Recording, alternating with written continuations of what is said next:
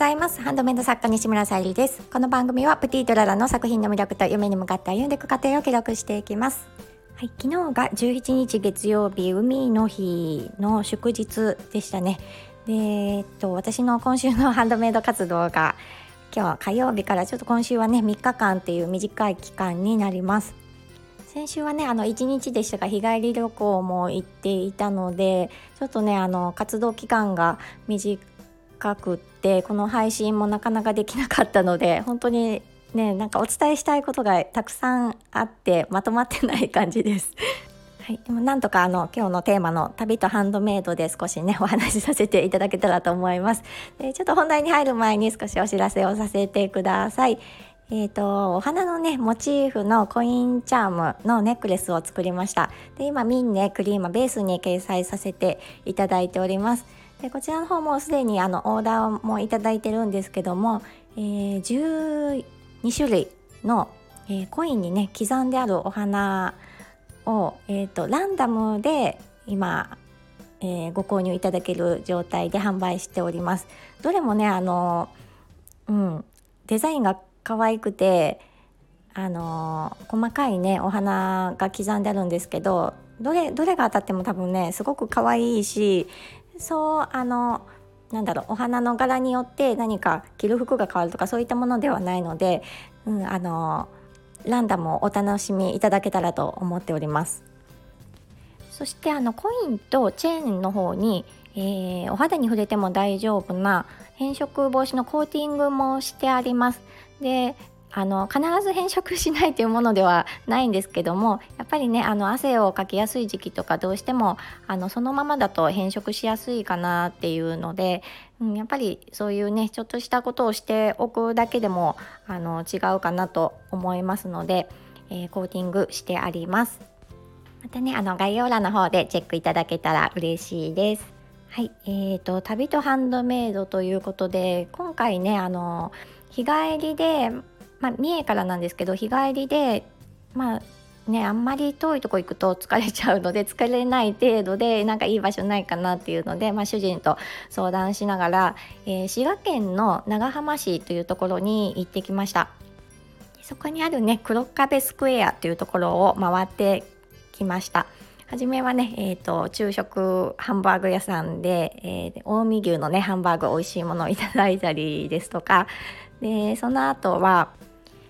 えー、黒壁ガラス館っていうところに行きまして、まあ、1階2階あります。で1階がほぼあの、まあ、風鈴とかね日本の、えー、職人さんが作った、えー、小さなね本当に可愛らしい動物たちがたくさん並んでるガラス細工が置いてあったりですとかあとはまあ切子のグラスとか置いてありました。で2階は、えーと海外の、まあ、世界観を感じるような展示がしてありましてもちろんねあのご購入もいただけるようなスペースなんですけど、まあ、美術館のようにねなんかすごく綺麗でそれぞれのやっぱり国の特徴があって面白かったですね。本当にあの色の使い方とか発想とかうん、ハンドメイドにねどうしてもね私ハンドメイドに 自分のねハンドメイドにつなげてしまうので何かねあのその場で思いつかなくてもこういってこういったところでね見てくることがどこかでねあのヒントになったりして自分の作るものの色のね参考になったりとかするのかなっていう風に感じました。でこれも少しずつねあの動画にしたりしてインスタとか、まあ、YouTube にも少しアップしましたしであのブログの方も少しずつ更新しております。であの1回では全部載せきれないので分けて掲載をしていきたいと思ってます。で特にあのブログの方は私今日見てみたら、えー、2017年からブログをまあもちろん毎日じゃないですけど していることもあってか、まあ、そういう旅ブログとか割とねあの見ていただけるんだなっていう風に今感じてましてで前回のあの長野県の旅も結構ねあのやっぱりご旅行行かれる時とか検索してもらってあの私のねブログが上がってくるのかよくねあの見ていただいてるなっていう風に思ったので、まあ、今回もあの滋賀県のね私があの行った場所を掲載していきたいなと思っております。やっぱり私はねハンドメイド作家なので、うん、どこかねあのハンドメイドと通じて感じることとかを書いたりもしてますのであの旅の記録という面でもそうですし何かねハンドメイドにつながるようなあのものを感じていただけたらなっていうふうにも思います。こちらも概要欄に貼らせていただきますのでまたあの見てくださると嬉しいです。あ思い出しました。あのそうガラス管以外にもねあの私小さい頃からね古い文房具屋さんってすごく好きだったんですね。でそういったあの商店街のねところに古い、うん、文房具屋さんを思い出すようなところがあってそれこそでんぷんのりとか置いてあったりして 懐かしいなと思って。であの和紙とか紙のものとか私紙系も好きなんですよ。であの立ち寄ったらやっぱりそういうねあの日本の紙物和紙、うん、は外国の方にねすごく人気なんだなと思ってあの立ち寄られていましたね。そのそこのね奥さんもちょっと英語をね喋りながら会話されていたのでああさすがだなと思いながら 見ていました。で私もそこでちょっとねあの折り紙サイズの越前の、えーと、和紙いろいろ入ったものを購入してきました。そしたらねその後にあのちっちゃなポケットティッシュキティちゃんのポケットティッシュくださって なんかそのやり取りもすっごい懐かしいと思っておまけみたいな感じでねなんかそういったことも楽しかったです。でね、あのそういったまあ古い町並みというかね商店街がの通りではあるんですけど、まあ、奥にねあんまり目立たないような形であの、えーと、カフェの、えー、こっから行くとカフェがあるよみたいな感じになっていたので入ってみると、まあ、そこマンションが建っていて多分マンションのつながりでできているその。まあ、カフェであったりとかあと本屋さんもありましてそこはねあの外に何も書いてなかったので実際入ってみないとわからないスペースなんですけどまたもう全然ガラリと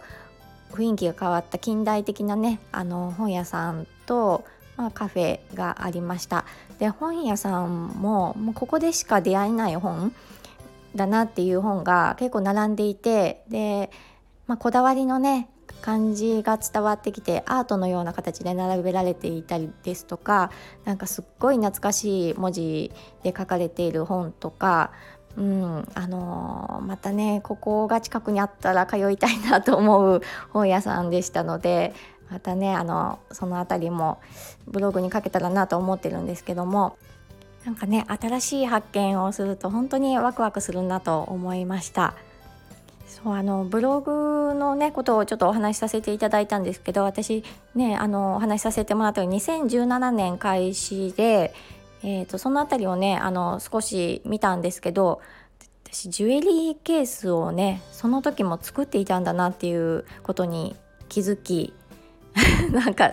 忘れていたのであびっくりしましたしあやっぱり記録って大事だなっていうふうに感じたのでうんあのー、まあ、これからもね私続けていきたいなと思っております。はい、えー、今日はですね午前中にお花がたくさん届く予定なので、